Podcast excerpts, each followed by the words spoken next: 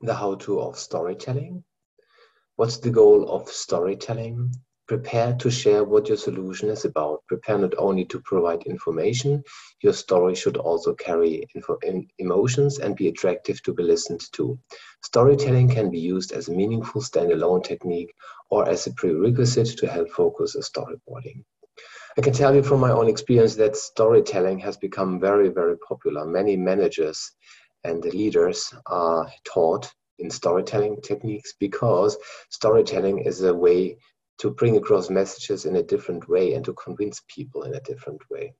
Mostly storytelling is done from the perspective of a person and therefore resonates uh, even more with uh, a person than other presentation techniques, for example, like traditional PowerPoint.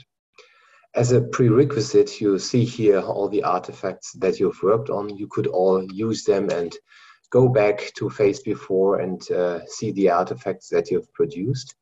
Let me quickly introduce you to three common techniques of storytelling.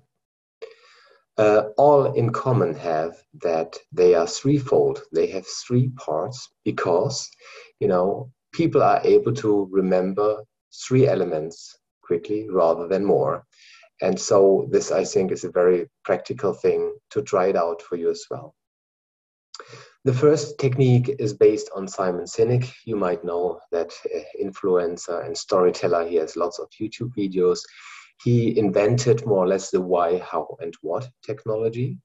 Why should the new solution be applied? How will it applied? And what will be the benefit? What will be achieved? Simon Sinek's approach is to start with the why to raise interest in the people's heart. The second technique is situation complication solution, very, very popular still in the consulting industry. The situation describes the current challenging situation of a person. The complication describes why and how the situation is amplified. And the solution describes how the solution to be built solves the challenge more traditional storytelling technique, I think, is past, present, future. Despite of that, really powerful as well. The past describes how something was in the past. The present describes uh, the, the current situation of a person.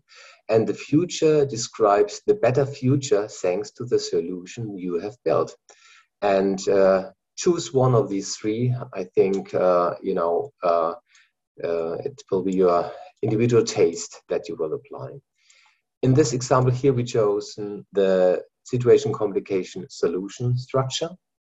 And uh, well, we tell that from the perspective of person Kai. Kai, Kai uh, you know, has so far lived in a little city, now moved to Hamburg, you know, is not common with the city, hard to navigate for him through the city, through the university campus.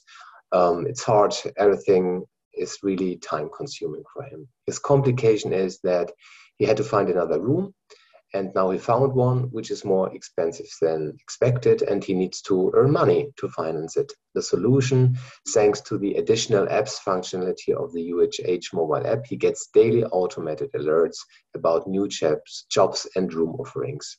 So a nice little story to be built and i think it resonates with maybe many of you what do you use it for? You can use that storytelling for your storyboarding. so the storytelling makes indeed storyboarding a little bit easier. That's the next tool we will explain. And of course, you could uh, directly use that story to pitch it to potential users or even to stakeholders or potential investors.